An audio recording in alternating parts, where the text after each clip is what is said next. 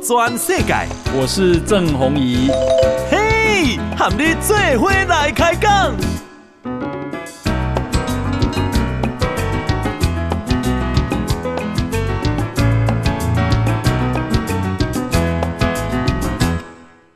大家好，大家好，大家阿曼，我是郑弘仪，欢迎收听今天的报道全世界。啊，我们今天啊啊邀请到一位特别的来宾啊，他是啊民进党连江县党部的主委，好李问，李问你好，红衣大哥好，各位观众朋友大家好，好，这头衔不容易啊，这头衔是 是啊这个二零二零年才开始有。对吧？以前民进党没有连江县党部嘛？没错，是你去开创的。哎，对啊。OK，好，那啊，我先介绍一下李问啊。李问呢，他是台大人类学系毕业，然后芝加哥大学的硕士。那在二零二零年啊，他啊主动请缨到啊这个连江县去成立民进党的党部，然后自己担任主委。那么，二零二零年那一年啊，这个啊，李问呢选立法委员拿到七百零六票。那这一届啊不得了 啊，成长了一倍多啊，成长了一倍哈。那二零二四年也就刚啊选完的啊总统跟立委的选举，李问拿到了一千三百八十二票，好，大概成长了一倍左右。OK。那这是很不容易的成绩了啊，因为啊这一次的这个选举啊，李问在这个马啊连江县啊，他啊第二名，第一名当选的是陈雪生，三百啊三千一百一十八票，然后第二名就李问一三八二，然后第三名才是曹尔凯一千三百七十四票啊。换句话说，在那边啊啊李问是耕耘有成啊。我先请教一下李问啊，诶，这对这一次的得票，你的感受是什么？呃，其实真的非常感谢红衣大哥的鼓励了。啊，那其实这个过程真的是非常的艰辛啊。那首先我们因为毕竟在选举中没有取得胜利，所以其实还是有非常多的努力的空间，啊，还有争取民众认同，嗯的需要，不管是自己需要自己。持续改进的地方，嗯哼，对，都必须要继续来精进，对。不过这个过程中，我们虽然未能取得胜利，嗯、但事实上是获得很多朋友的鼓励。是，对，就是我们回顾一下马祖的政治版图，嗯，以前长期民进党的基本盘，如果可以说有基本盘的话，是大概十趴以下，十趴以下，对，就是在可能在九零年代还有扁政府时代，嗯。立法委员选举的得票率是大概三趴到五趴，嗯，然后在马政府时期是完全没有提名民进党的候选人，哇，放弃。对，那在这个期间内是没有地方党部的存在，嗯，对，所以那一直到我们在二零二零年的立委选举，嗯哼，那拿到大约十一趴左右，对，呃，在选输了以后才成立地方党部，啊哈。那成立地方党部以后，经过这四年的耕耘，啊哈，那总算成长到二十三点五趴，啊哈，而且这次我们不再是第三势力，因为民进党那时候刚进入马祖，刚投入二零二零年，我刚投入选战的时候，那其实在地其实国民党也有不同的派系，嗯哼，那在地的政治派系、地方派系也有不同的山头、不同的势力，是，所以其实我们是以一个标榜。改革的力量啊哈，标榜改变的力量，对，那来投入马祖的政治，来服务更多乡亲。啊哈，所以这个过程中能够逐渐的可以说是创造基本盘，而不是巩固基本盘。啊哈，创造基本盘是一个当然是很很艰辛，然后很辛苦的过程，但也感谢很多在地马祖朋友跟前辈的鼓励，这些朋友跟前辈不见得是民进党，嗯嗯，但都是希望看到改革，嗯，希望看到呃，例如说。地方的黑金势力不要太嚣张，嗯嗯，希望地方的呃犯罪、包庇犯罪的情形，或是贿选的情形，嗯，能够得到改善，嗯嗯。那所以有时候我反而会想到九零年代，包括民进党跟新党在九零年代串联，嗯，然后来批判地方黑金势力，对，那时候的感觉，那是跨越统独意识形态的，嗯哼，是在地很多希望改革的朋友，嗯，来看到改变。那我们这次能够票数有所成长，虽然还是有努力的空间，但票数有所成长，我们几个心得，第一个是说，只要能够关心基层的需求，嗯。那其实就能够获得鼓励，那会获得基层民众的肯定，因为我们花非常多时间在处理地方最基层的服务案，嗯，像疫情的时候，大家没办法在马祖取得清冠一号，嗯哼，因为没有中医诊所啊，那所以我们建立这个。中央视讯看诊的机制，嗯，远距离看诊，嗯嗯，那把清冠一号寄到马祖，哦，对，所以这种服务案，那或是说对于地方，国民党没有那个吗？他们不是组织势力更庞大吗？他们可能就没有想到，对对，我觉得他们也不是完全没有做事，但可能没有想到，嗯，对，或者说我们针对一些地方的呃医疗问题啊、交通问题啊，嗯嗯，呃，像是说如果北竿的机场，马祖有南竿机场跟北竿机场，对，但如果北竿的机场要推动扩建，嗯，却要停飞八年，造成大家交通黑暗期，交通上的不便。哦、对，但是可能在地的国民党的，像现任的立委陈雪生，嗯、他是非常急促的想要推动北竿的机场扩建。嗯哼，那我就提出主张说，我也不是反对扩建，但应该有一些配套措施，对，不然对于在地的交通跟经济活动影响非常大。是，所以我们就是炮火其实相当猛烈的在谈。一些地方民生问题，我们不是去炮火猛烈的谈蓝绿统独问题，嗯，我们是炮火猛烈的谈地方的弊端跟地方经费分配不均不公的地方。对，那马祖民众想要看到的是一个监督制衡的力量，嗯，他不见得是说特定支持哪一个党或反对哪一个党，哦，他是觉得说，如果在地有一些长期掌权的人，嗯，像是陈立伟，他已经当了县长八年，又当了立委三届。现在又刚对陈雪生刚顺利连任第四届，嗯，所以是一个长期掌权的二十年的势力。对，我有时候谈到马祖的地方派系，我会说可以把它想成是呃傅昆奇的势力，或是罗明才罗福助的势力，嗯，或是严清标严宽恒的势力，长期把持。对，他的权力来源不见得是来自统独蓝绿意识形态，而是长期控制很多资源。那如果这个派系地方派系民众听。派系的指令就会获得资源，嗯，如果不配合他，就会有各种刁难民众的方式，嗯，配合他就有利益，对，那不配合他可能会会会有不利的，对，就是说，因为地方小，所以每个人都互相认识，所以，例如说，如果你发表一些不同的意见，嗯，或让地方派系掌权的人觉得你不配合。那你家有亲戚在公部门工作，嗯、我就把你调到最辛苦的单位。哦，这样子啊。那像这种地方小地方，那偏乡很多人其实，在公部门工作。嗯。所以其实每一个人都会觉得怕怕的。嗯哼。那或是说，如果你家做生意，我就封杀你家的生意，让你接不到订单。嗯哼。让你的生意没办法，呃，这么好，让 让你生意没办法维持下去。是。那或是说，如果你发表不同的意见，如果是家里是晚辈，那这些人掌权的人，他可能打给。你家的长辈，他所有你家的长辈都认识，用各种方式去施压，嗯哼，然后让你觉得说，哎，好像无所遁形，好像压力非常大，嗯嗯，所以我觉得这个有时候在都会区的选民很难想象地方派系对于地方的控制是怎么进行的，但是我相信，如果到了苗栗，到了花莲，到了台东，到了任何偏乡地区或原住民部落，嗯，其实大家都可以理解在地的政治在发生什么事情。是，好，我们啊现在访问的是李问。李问呢，他啊是一九八九年生的，嗯嗯，那非常年轻哦，诶，一九八九年，现在三十四岁，三十四岁，对，满了，对对。那四年前你只有三十岁，啊，你自动请缨 去这个连江县设党部，然后选县长啊，选立委。老实讲了，那个比啊民进党派到花莲 更加艰困，嗯，哦。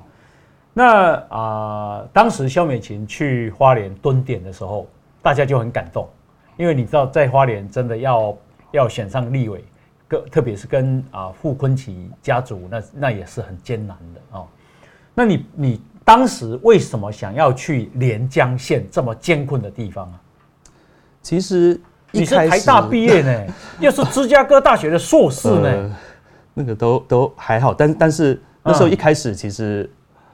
我会有这个契机，是因为当时四年前中央党部在征询艰困选区的候选人，那一开始是问我要不要在新店或是永和选举。啊，对对对对对 那种那种区，那 民进党选不上。的，对对对对，就是艰困选区嘛。其实每四年就大家会看到这个过程嘛，就是其他选区可能已经初选办完了，啊，那艰困选区就会开始征询一些。你知道艰困选区的定义就是过去没有拿过四十二点五趴的的区啊，对对，那你这个你你这个区只有三趴到五趴，对对对对啊，对，但但是。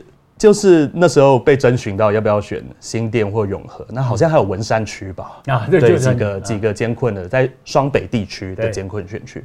那我那时候我就表达说，我对于这些选区没有什么兴趣。嗯，但是如果可以到马祖来选举的话，那我希望能够投入这个工作。对对。然后我那时候想法，其实一开始想法是说我希望扮演一个桥梁，就是民进党的中央执政团队。嗯，毕竟我们是执政党，我们要照顾。全国的建设跟福利，嗯，呃，马祖本身的自然环境跟文化特色，我自己也非常的喜欢。哦，那我自己也虽然以前只是短期居住在，可能以观光客的身份去马祖，然后自己非常喜爱马祖的环境。对对，所以我那时候一开始想的角色是我扮演一个桥梁的角色，或是开连锁店。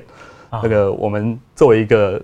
连锁品牌，那我作为一个连锁店的店长，我在可以到马祖去开拓店，对对对，可以开拓业务这样，对。可是我觉得待了四五年之后，角色还是有稍微有转变啊，就是我的角色不再只是一个桥梁，而是从在地居民的角色出发，是一个啄木鸟，嗯，就我看到地方有哪些问题，嗯，我们还是要指出来，嗯，如果这个标案的经费使用不当，或标案的发包不公平，嗯，那我们就是要讲出来。因为我们毕竟除了是中央的执政党以外，我们还是在地的反对党。对，而且我发现这也是马祖的民众更期盼我所扮演的角色。嗯嗯嗯，就是不能是一言堂。嗯，不管这个地方在深蓝或是深绿，或是哪一个政党倾向，嗯嗯，任何地方都不可以是一言堂。是对，所以我们逐渐在我们在地的办公室，我们会收到越来越多的陈情案也好。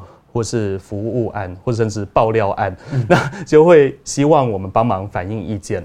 呃，我们也适时的来为民喉舌，嗯，啊、呃，发表自己的看法，呃，替民众发声。呀，呃，马祖啊，它、呃、的语言其实跟台湾不太一样哦。嗯，它有有什么差别？哦，马祖讲的就是马祖话，啊、呃，马祖话跟对岸的福州话相当接近，那、嗯、所以就并不是。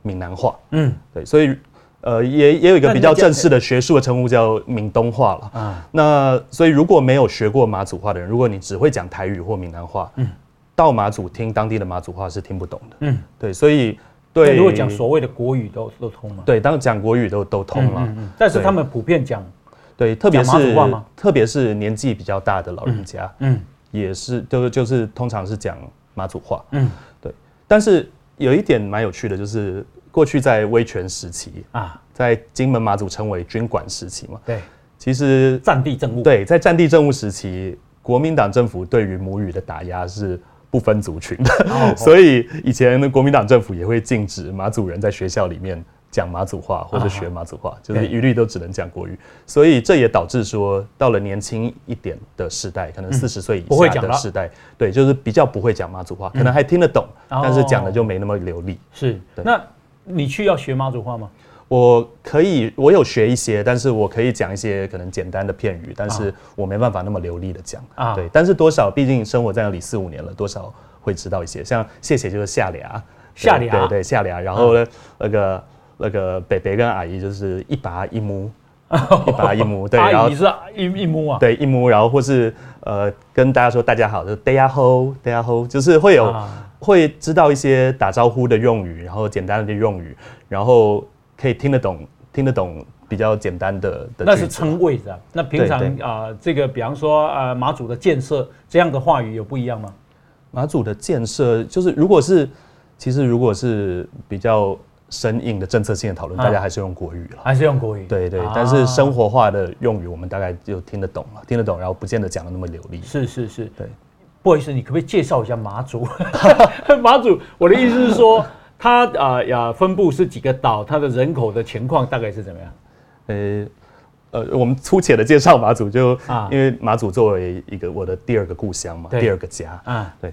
那呃过去五年来，其实也也是爱上马祖的生活了啊。对，那马祖基本上是由五个岛屿岛屿组成，对，所以常常称为四乡五岛。哦，就是整个连江县分为四个乡啊，南竿、北竿、东引跟莒光。嗯哼，那其中南竿、北竿、东举、东引、东引还有举光。举光，那举光乡又分成两个岛啊，所以是东举跟西举。东举跟西举，对，所以有住四岛五乡五个乡，四乡五岛，四乡五岛，四乡五岛，对。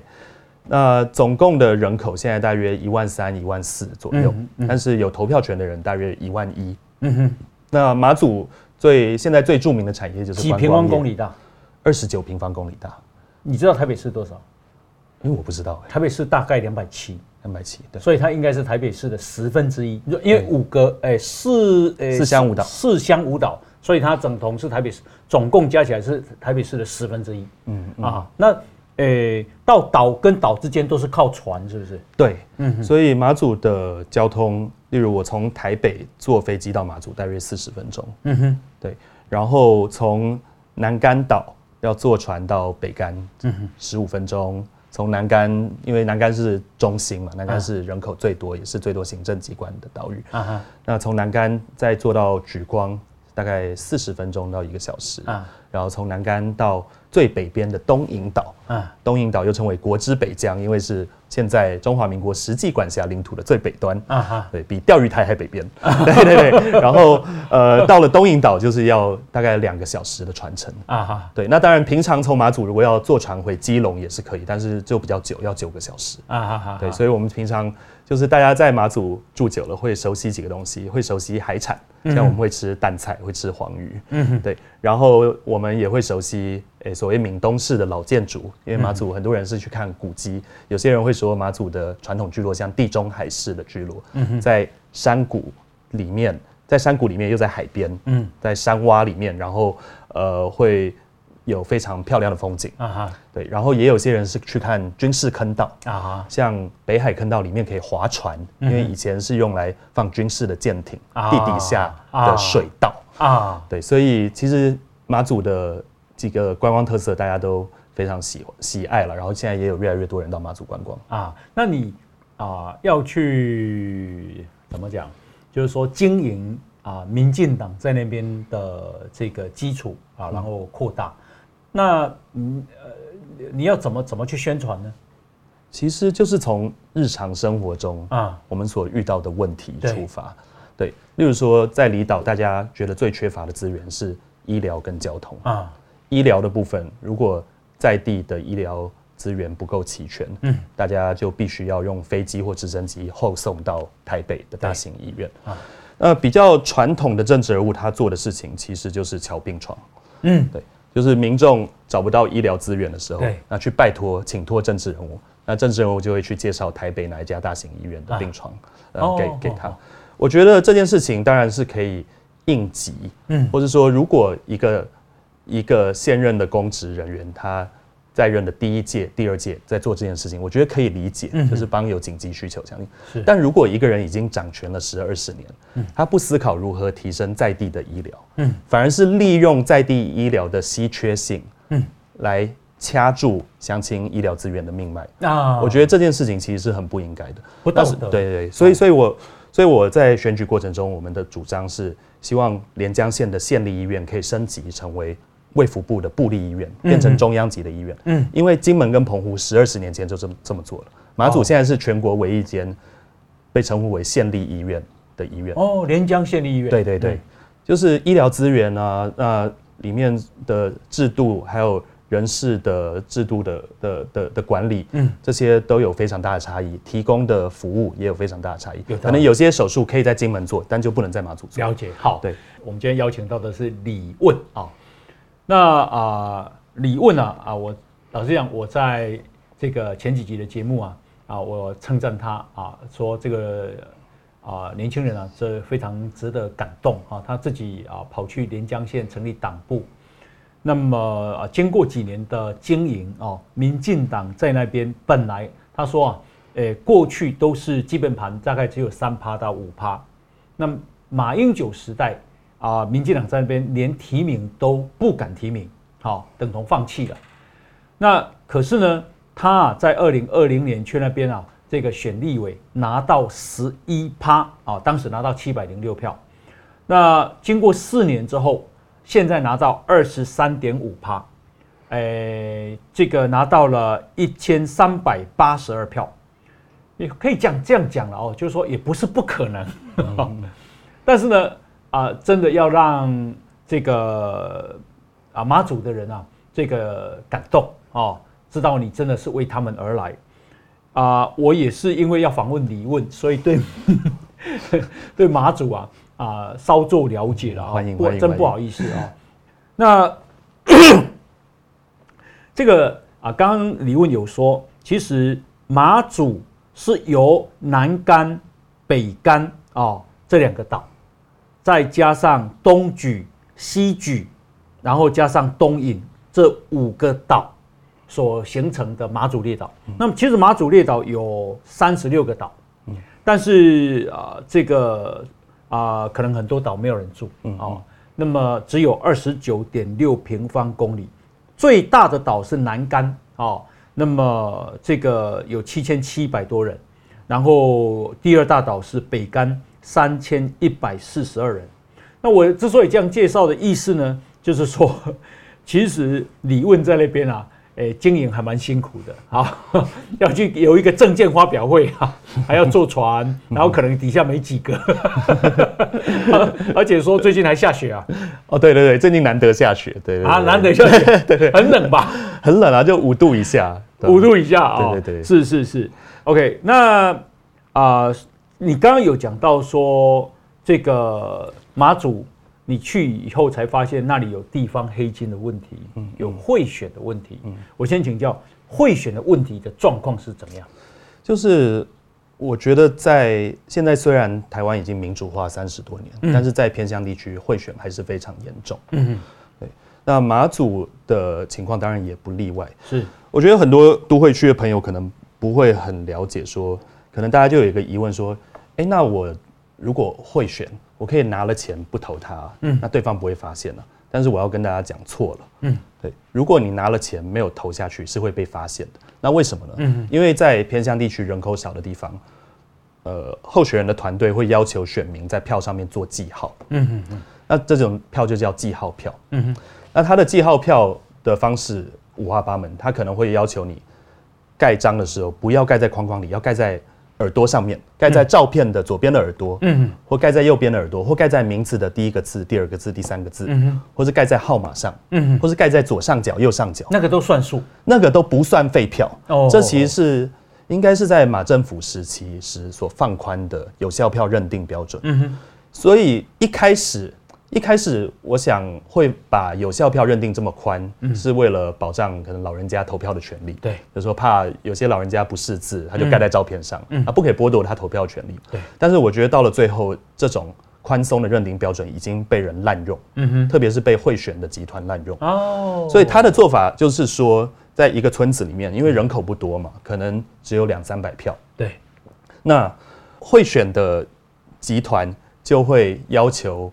这些庄脚，嗯哼，就会说你家要开出十五票盖在左边的耳朵，嗯哼，你家要开出二十票盖在额头上，嗯，那等开票的时候，因为开票是公开场合，嗯哼，所以开票的时候就一排录影机、摄影机架在开票所，嗯哼，然后一排庄脚拿着笔记本在那个投开票的地方在前面看，在记正字，嗯哼，然后就看说，哎，左边。耳朵十五票 有没有开出来？如果没开出来，你家就倒霉，就代表说倒霉。没有，就是各种刁难的方式啊，像公务员啊，对啊，公务员调单位啊，然后刁难你家的生意啊，或是用各种方式在地方上重伤你啊。他就不像是说在都市里面你做什么，然后好像没有什么后果，但是在地方上，在这种特别是人口少的地方，嗯。好像你得罪了一些有权有势的人，每个人都非常的害怕，哇，很恐惧。对对啊，就就是靠，有点是靠萝卜跟棍子来统治，嗯，然后让我给你钱，但是你得投我，如果你没投我，啊，我用棍子。对对。然后呃，在金马地区，因为很多人他的户籍在离岛，但是他本身住在台湾本岛，嗯哼，所以就要如果要贿选的人，他必须要同时负担负担机票钱跟住宿。哎，飞回去投？对，飞回去投，然后搞不好他平常根本不住那里，所以要有住宿的空间。所以每一票的金额是全国最高的，马祖的贿选金额一票一万块起跳。嗯哼。对，那这跟其他县市可能是一票一万啊。对。一票一万块起跳，哇！对，然后激烈的时候，包括住宿跟机票钱就对对对对对，因为来回机票两千六嘛，嗯，就是居民票了，居民票比较便宜，两千六，然后再加上你住个民宿啊，住个两晚啊，一晚个一千多两千呢，啊，对对，然后再加个几千块的补贴嘛，啊，所以他就一票是一万块起跳，对，然后再冲到有时候选举激烈的时候，他就专门去买对手的亲戚朋友，嗯哼，他知道这样一来一回，你增你减少很多票，我增加很多票，对，那这样。一票可以冲到三万块或四万块一票。嗯，如果你家里十个人，他就报三十万元的现金给你。嗯，对，所以这个 贿选的贿选的情况真的非常严重，而且，但我相信也不只是马祖，其实包括在很小的在台湾偏乡地区的小的村子，或是呃原住民部落，这这些贿选根本是防不胜防，而且已经变成一个行之有年的文化。有时候很多人都在贿选。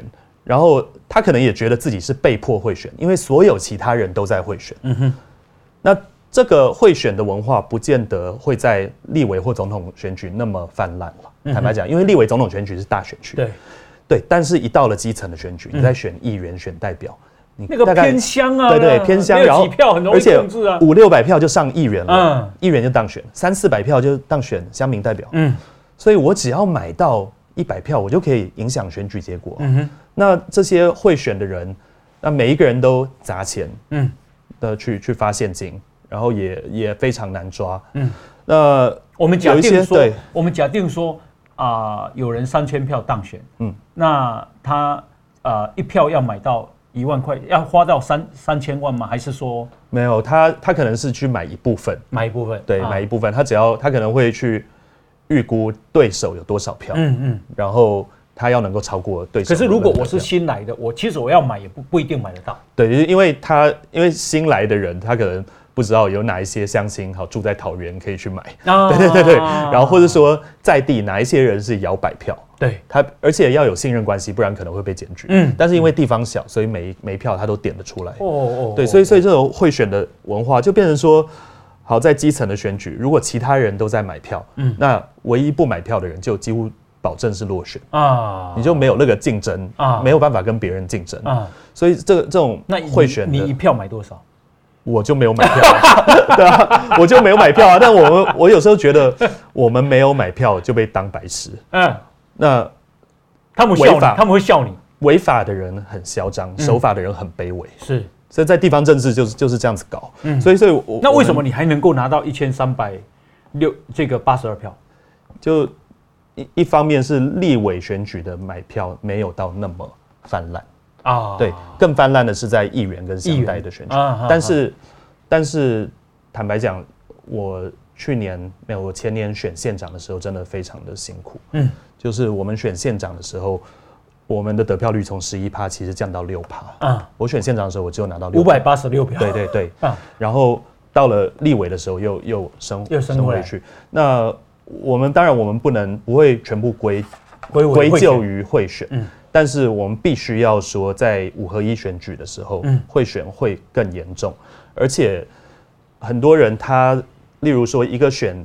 议员的人，嗯，他不只是帮自己议员票买，他可能跟其他的县长候选人、乡代候选人也有合作关系，所以他一次买票是买一条龙。是。他自己选议员，结果跑去帮他合作的县长候选人帮他买票，嗯，所以我就觉得奇怪，为什么我选我选一个层级的公职，却会被其他层级的贿选行为给影响到，嗯、对，所以这是就会让五合一选举变得特别复杂。嗯嗯嗯，对对。是那在在立委选举，我觉得立委选举相对比较单纯，嗯，比较没有说好这个策略结盟换票或比较，嗯、然后就算是买票情况也不会到基层的选举那么严重。那所以立委选举比较单纯，就是好你喜欢哪一个候选人就投哪一个候选人。那那你觉得这个啊、呃，就是看起来是不记名投票？嗯，实际上它是记名投票，对啊，就是强迫亮票啊，强迫亮票。其实我们甚至除了在票上做，我们听到很多人是要求选民在票上做记号，嗯，那另外也会常常听到甚至直接要求选民技术性亮票，嗯，说好，呃，一个选民走进去，另外一个庄脚跟在他后面，啊。然后等选民投完票以后，他要说，哦，这个盖完以后，我怕没有干，我要晾干，然后就拿出来，然后这样这样这样子晒晒晒，啊，然后选务人员也不见得会制止，嗯，那庄脚就在后就是面看，都差不多是他们大概都都整个大家都认识，对对对，然后对、啊、一样，就是我我不认为这件事情只有在马祖发生，嗯，我认为全国的全国的小人口少的地方，很多都在这样。那你有想过这怎么解决吗？我觉得有效票认定，第一，有效票认定要变得更严格。嗯哼，我记得很久以前，台湾的选制是规定一定要盖在框框里面。啊啊，对，但是后来白白色的上面，对，啊白色的框框里面，就不能让记号票变得这么泛滥。嗯，而且以现在的规定哦，除了盖在照片上没事以外，你在同只要是同一个纸条里面，嗯，甚至你盖十个章都算有效票，你只要不要盖到对手的。哦的栏位哦，太宽了。对，真的真的太宽了。然后你这有些人到到处折什么角落啊，然后做记号啊，然后他用他的圈票器盖一个 S 字形，嗯，也是有效票。是，然后他在候选人的头上盖一个花妈头，像花妈那样抱着他头，我要盖盖盖盖盖盖，也是有效票。嗯，我觉得这完全没有道理。是，但是目前我们的法规就这样，经过几次的法院判决，嗯，都说哦，这是有效票，这是有效票。那。啊，连江县现在有多少县议员？然后，因为你刚刚讲有啊四个乡是吧？对，四个乡有多少乡民代表？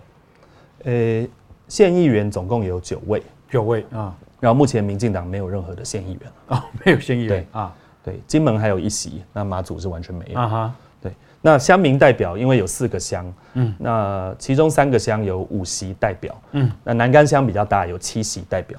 所以总共二十二，对，总共二十二席。嗯、那目前，民进党在二零二二年的选举中有攻下一席乡民代表，嗯，也是民进党第一次在马祖的基层选举中有胜选。听说你提提名的，对，因为我们那时候在四乡五岛广泛提名了，广泛提名。那、啊、北竿乡民代表，对，北竿乡民代表詹廷玉，嗯，那也是非常的不容易，所以第一次能够。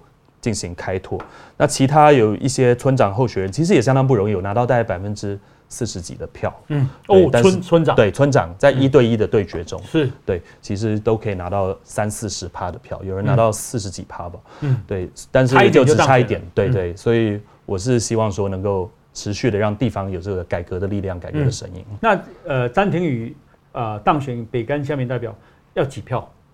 呃，北当选北竿乡民代表，嗯，应该。大约两百五到三百票，两百五到三百，哇，这很不容易经营的嘞吼。对对对，嗯嗯，你从你从啊这个七百零六变一三八二，这样增加了几票？六百，这样增加六百七十六票，增加哎，增加六七百票，对，六百七十六票，增加六百七十六票，花了四年。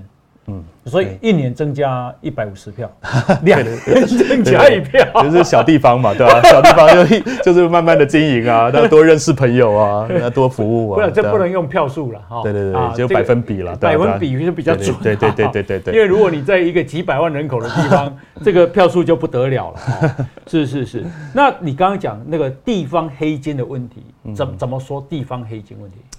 其实主要是说。民众常常会觉得很多经费，其实马祖的资源非常多，经费也非常多。嗯，县政府一年的预算有五六十亿。哦，这么多。对，但是其实这些资源常常运用的没有花在刀口上，或是没有用到效益。嗯哼，没有看到效益。对对，所以我们随时都有很多民众在反映问题。嗯哼，那包括说好，呃，可能原本规划一个公园要盖一个生态公园，生态公园要复育螃蟹。那结果他是跟中央申请的经费是 A，但是他实际做出来是 B，实际做出来变成一个停车场，然后旁边再盖盖几个整修几个房子。嗯，对，就是很多地方的建设一开始声称要做这件事情，对，但是实际上做出来就完全那怎么有办法验收呢？对，所以后来有些案子就会被中央的营建署就会要求。退还，例如说，我一开始补助你六百万，然后要求县政府要退还给他三百万。嗯，对，就是这种类似这种案子层出不穷。啊，那就会觉得说，好像不断的中央也希望能够支持马祖的建设，对，中央不断的给马祖一些经费，嗯哼，但是这些经费的把关常常出了问题，是，对，呃，所以地方的民众就希望有出现监督制衡的力量，嗯、或是说马祖到基隆之间。那为什么为什么我要做这个会出现 B 呢？要要做 A，可是为什么会出现 B 呢？那这大是因为有什么好处吗？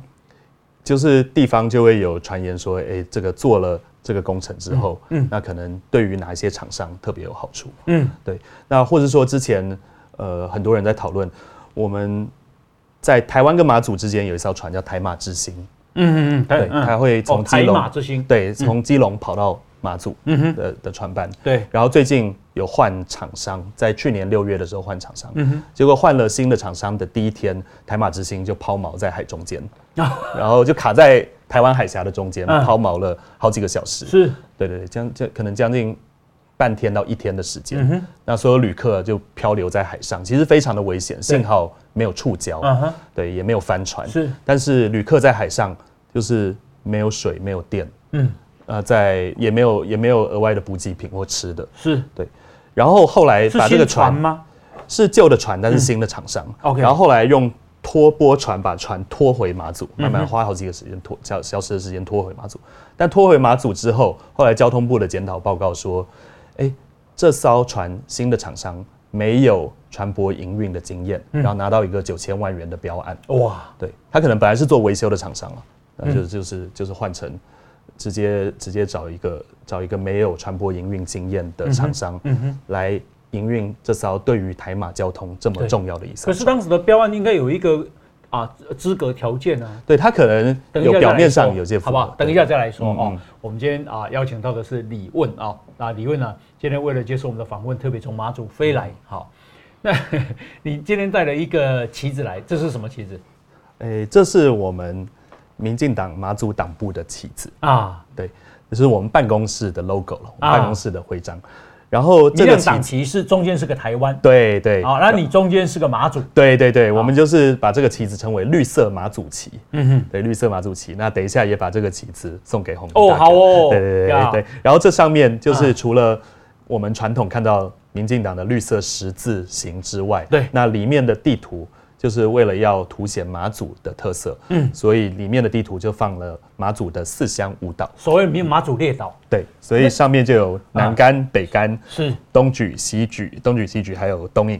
哦，最上面这里是东引，对，这里最冷的，对，最冷的，国之北端，对对对对对对，国之北疆，对对对，这最北边，最北边的。这里是多少人啊？这里有大约。大约一千人。哦，东引有一千人，对对，OK。那这个民进党这个啊、呃、十字白色的这个是什么意思啊？民进党的十字白色，当然创党的时候，呃，一部分是代表说台湾走在十字路口，嗯，那所以要用民主跟自由的价值，让人民共同决定呃台湾的未来嘛。哦、OK，对对对。那旁边这个四块绿色的呢？呃，其实绿色的。就我了解啊，那当然是很多要跟要请教很多民主前辈。啊、那绿色的，呃，从一开始，其实民进党跟呃环保运动啊，那跟呃这些社运团体其实有很多的联系，嗯、所以那时候呃党外运动就常常用绿色。啊、OK，对对，对。那啊，你跟民进党的渊源是什么？我跟民进党渊源，当然，呃，我是在二零一五年，就是小英总统第二次选总统的时候才加入。民进党的中央党部，小英是二零一二选一次，对啊，那一次没有上，那呃二零一六就选上了，嗯，对，那你是二零一五年，对对，二零一五年，那我那时候因为我本来是担任记者，嗯哼，我本来，所以我一直只要是呃遇到。媒体界的朋友跟前辈都觉得非常的亲切，对。然后我本来是在台北时报了，台北 Times，对对英文的报纸，对，就是自由时报集团底下的英文报纸。我本来在那边当记者，是。那后来我到了二零一五年的时候，就加入民进党国际事务部，嗯，那时候的主任是黄志芳部长，然后副主任是赵宜祥副主任，还有陈婉仪副主任，啊，那那时候在。呃，我们就是一起来打这场总统选战，对，然后也学习到很多了。嗯，是是是。那呃，这个你就是呃呃加入民进党是受什么样的影响？其实那时候就是刚好这个契机，希望把不管是台湾的故事跟特色，嗯、或是台湾民主化的历程，想要分享给更多国际友人，嗯，知道了，嗯，因为那时候本来在英文的报纸 服务嘛，嗯、对，所以本来很多受众就是外国朋友，对。对，所以也是在这个过程中，那希望把更多台湾的呃台湾的民主政治，嗯，台湾的历史文化特色，嗯，分享给国际友人。但是我我记得我在大学的时候，其实就一直参加校园媒体，嗯嗯嗯，所以对我本身我所信仰的价值，我就觉得资讯透明跟言论自由是非常重要的一件事情。对，所以在大学的时候，我们就会去声援呃社运团体，嗯呃，在在台大的一个校园报纸叫台大医师报，那我们就会去采访。对，那那当时其实是马政府时期，对，马政府时期有发生呃相当多的拆迁案，呃强制拆迁的的的这些呃案例，那我们希望去声援民众嘛。嗯，对对，所以所以。从那个时候开始，就那时候就马政府时期，其实我们我觉得很多年轻人，当时的 年轻人，可能我们就三十几岁吧。当时的年轻人有也也真的受到当时一些时事跟呃议题的影响非常大，所以当时有反媒体垄断运动，呃，知道说哦，中共对于台湾媒体环境的影响。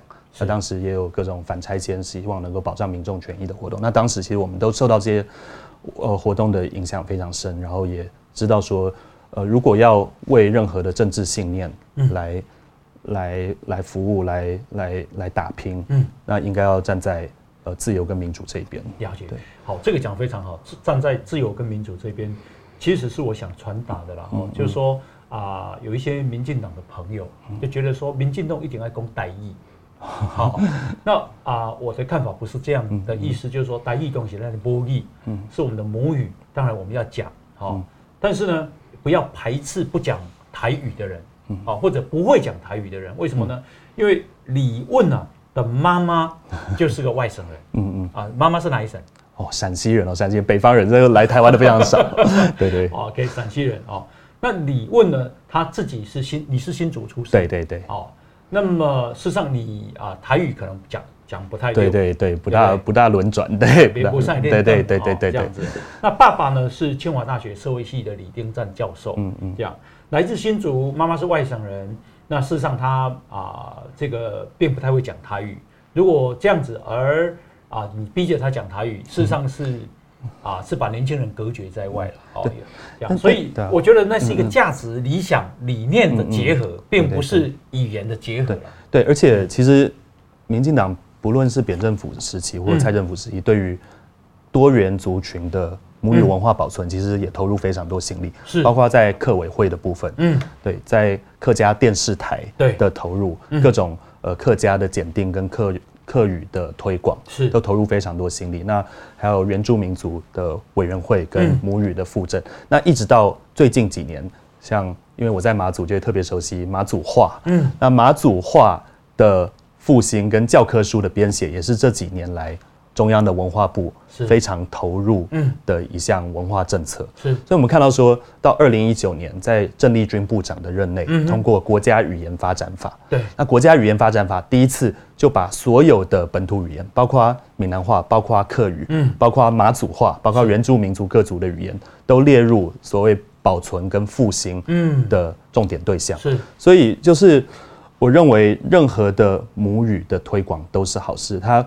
不不仅局限于台语，但台语当然也是呃非常需要大家投入更多资源，嗯，来推广跟保存的母语。我刚讲就是说，哎，不是讲，诶、欸，别样讲台语啊，是讲民进党的场合一定爱讲台语，其实不是这样。嗯，民民进党之所以啊能够海纳百川，能够啊啊让整个社会啊越做越扩越来越扩大，是因为要多元包容啊这样子。那么啊。这个李问啊的外祖父啊，曾经担任过当时啊国民党时代在南京总统府代理总统李宗仁的秘书啊，这就是你的妈妈的爸爸。对对对啊，对。OK，那啊、呃，这个你也曾经去啊西藏访问过达赖喇嘛？诶，到印度。因为是西藏的流亡政府，啊，在在在印度的最北边那边，对对对，啊哈哈，对对对，那啊，你这个你的外祖父啊，曾经跟啊老共有过北平和谈，呃，他可能那时候没有到北平嘛，但他那时候应该在南京总统府的服务。啊哈哈，对。那这个啊，达赖喇嘛当时你们去跟他聊的时候，有谈到一九五一一九五一年签的和平协定吗？呃，可能我们那时候我跟罗秘书长一起去罗文嘉，对罗文嘉秘书长一起到印度去拜访对尊者达赖喇嘛。那当时不见得是针对特定的历史事件，但是呃，我们绝对是来共同的来表达说，不论是西藏人，嗯，啊，不论是台湾人，对，那都希望能够来推广民主、自由跟人权的价值啊。那过去西藏。的历史的经验，其实大家也可以看得很清楚。他呃，西藏跟中共想要签订和平的和和和平的协议，嗯，对。但是其实中共并没有信守诺言，嗯，对。那在香港，中共原本来也说五十年不变，但是现在非常显然的，香港的民主跟自由都受到严重的侵蚀。是对。呃，我想会谈中可能不见得有。直接提到这些历史事件了，嗯、对，但是对于这个人权的价值是非常坚定的。了解，对。那我我觉得过去呃外祖父的经验其实也非常的特别了。嗯、对对对，他。当然，李宗仁副总统后来并没有到台湾，啊、对对，所以呃，外祖父因缘际会之下，那到了台湾以后，就是因为长官没来台湾嘛，所以他后来都在教书，都在教育界服务。那呃，我母亲后来也在中华大学也在教育界服务了，嗯、对，但但是因为因为有妈妈这边呃外省家庭的一些经验，我知道说，哎，台湾是一个多元族群，嗯哼，呃，可能有不同的史观，嗯哼，可能有不同的历史观点，对，但是。不论你是属于哪一个族群，其实大家都希望有一个最基本的言论自由，嗯哼，不要因为自己的想法或思想不一样就受到打压、受到冷落，嗯，那也不要因为说错什么话就被关起来，对，这这是一个非常基本而且非常卑微的盼望。那妈妈对你加入民进党有什么看法吗？其实父母亲都是尊重啊，尊重都是尊重，是是。那你说你爱上了马祖，马祖到底啊魅力在哪里？可不可以跟大家介绍一下？就是。我觉得在离岛生活，就是呃，整个生活节奏会非常贴近海洋。啊，对，而且那个生活的经验也跟呃大都市里面不一样。啊，对，例如说我们出门，我们用肉眼就可以看到说，哎，今天的海浪比较大哦，是七级浪。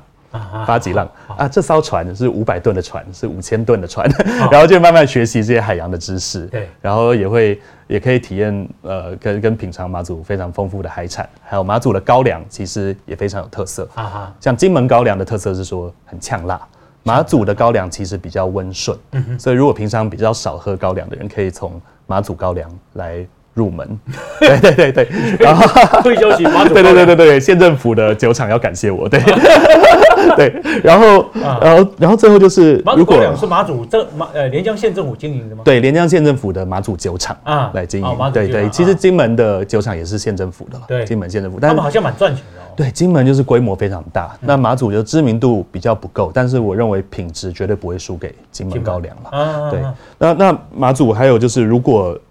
你本身是很喜欢呃冷战时期的历史或国共对峙的历史的话，那真的有非常多的景点还有历史特色，大家可以去慢慢的体会。所以有些人会说马祖在世界文化遗产的价值上是可以比美呃柏林围墙，以前过去是在东西德之间的边际边境，那或是说南北韩之间的板门店。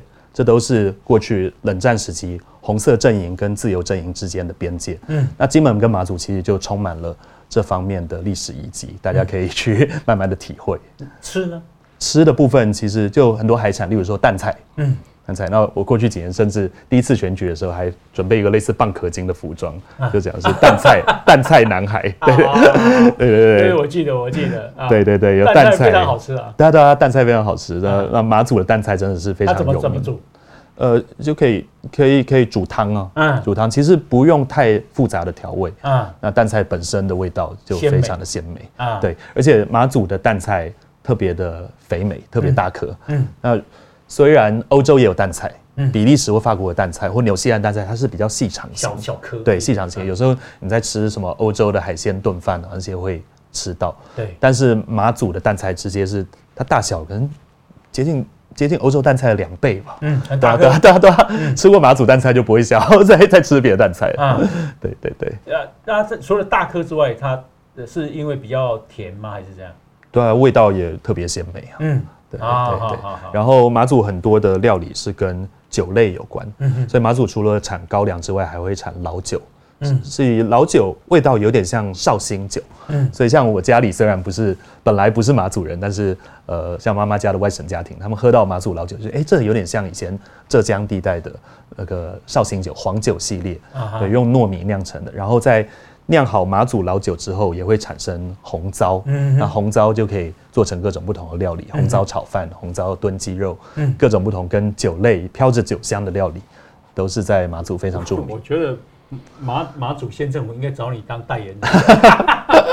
但是我是在地的反对党，有时候会批判他们经费使用不当。对对两两个不一样的角色。对对对对对。OK，那你你你的啊证件是什么？选立委的时候，选立委政见，第一个是刚刚提到县立医院升级部立医院，哦啊就是希望医疗资源是由全民共享，而不是说我跟政治人物很熟，我就瞧得到病床；我跟政治人物不熟，我就可能没有活命的机会。嗯哼，这是对很多乡亲是不不公平的。是那所以这时候当时这个证件也有引起呃许多对许多共鸣跟正面的反响。那还有另外一个主要证件是希望推动马祖跟高雄之间飞机的直飞，嗯哼因为目前目前马祖的飞机只有台北飞的飞机跟台中飞的飞机，啊，高雄没有啊？，对，高雄目前南部都没有，为什么呢？这就是二十年前曾经飞过，然后当时载客量不够，哦，对，但是现在马祖的人口组成越来越多元。对，非常多的，不管是军人、海巡或公教人员，都是从南部过去到马祖去上班，然后在马祖落地生根。我也会称呼自己为新马祖人，啊，对，逐渐的在呃马祖来建立自己的家园。，OK，对，所以所以其实现在有很多人说真的有对部立医院，如果真的有布立医院啊，医生啊、护理人员啊，这个愿意去吗？就是要有各种不同的留才的机制。啊，有诱因，对，对，要有诱因。那当然，所谓的医疗保送生的制度，嗯医保生也要继续，哦因为现在其实就有。对，嗯但是如果是县立医院的层级，可能没办法提供够多的医疗资源。嗯，对，那中央的资源其实也是跟管理制度都有一定的落差。哦那像金门的医院，现在主要金门的医院现在已经是部立医院，对，然后有五十几位医生，其中四十几位是医保生。哦，对然后其他还有呃，金门的部立医院有跟荣总签订合作的协议所以有很多从台北荣总支援的医生。哦，OK，对，那我认为一定有呃好，只要透过好的机制跟好的管理，嗯嗯对，然后再提升医事人员的待遇。那一定可以留住那那你现在选。完了，卸票卸完了吧？对，我们卸票卸了一个礼拜，那那你接下来有什么计划吗？呃，现在就刚选完，还在卸票了，所以啊还在还在休息，对啊啊，也也没有没有特定什么计划，但是其实服务案都还在继续啊。嗯嗯很多之前在选举前就在帮民众处理的疑难杂症啊，或反映什么政策建议啊，其实我们都在继哼，续在做想要继。续在那边耕耘吗？对，就是一个团队，它必须要永续的经营。嗯，对，所以我们一方面也是培养新的人才。是，那成功不必在我，但是成功的呃努力的过程中，我一定要参与，嗯。而且我会继续参与。哦对，所以不管以后是提名我，或是提名别人，对，那马祖的民进党团队现在已经有一个很鲜明的品牌，嗯就是在地监督的力量，啊啄木鸟精神，对对，找出弊病，然后呃不怯于呃面对问题跟改善问题。北干乡民代表民进党籍的周庭宇是呃詹廷宇詹廷宇是唯一的一位乡民代表，县议员根本没办位。对，那啊、周庭宇几岁啊？詹廷宇周詹廷宇几岁啊？詹廷宇大我几岁了？詹廷宇大概三十六、三七左哦，右。大你两三岁。对对对对对对对对对对对对对，也是非常不容易啊。然后他服务也非常的认真了。真的哦。对对对，所以所以其实这个团队就必须要永续的经营，然后持续的来为马祖也为全国的离岛偏乡的建设来努力。啊，再次称赞一下李问啊，哦，嗯。这个啊，嗯简直是不可能的地方，但是他愿意去那边啊，也花那么多的青春岁月啊，在那边努力耕耘，那有一些成绩了，好，一步一步来，对，这有一点像早期台湾的党外啊，或者是啊党禁时党禁时期在那边经营，对，就是要不断的参战才能够累积更高的支持度，然后有时候成功不是一蹴可及的，但是要不断的累积。是好，那今天呢啊，非常感谢李问特别从妈祖啊飞来接受我们的访问，好。那咱们啊，这个祝福你接下来一切顺利了。OK，好，谢谢红衣大哥，谢谢，谢谢，谢谢。好，那我们今天就进行到这边，这边啊，这个感谢大家的收听，明天同一时间再见，拜拜，拜拜。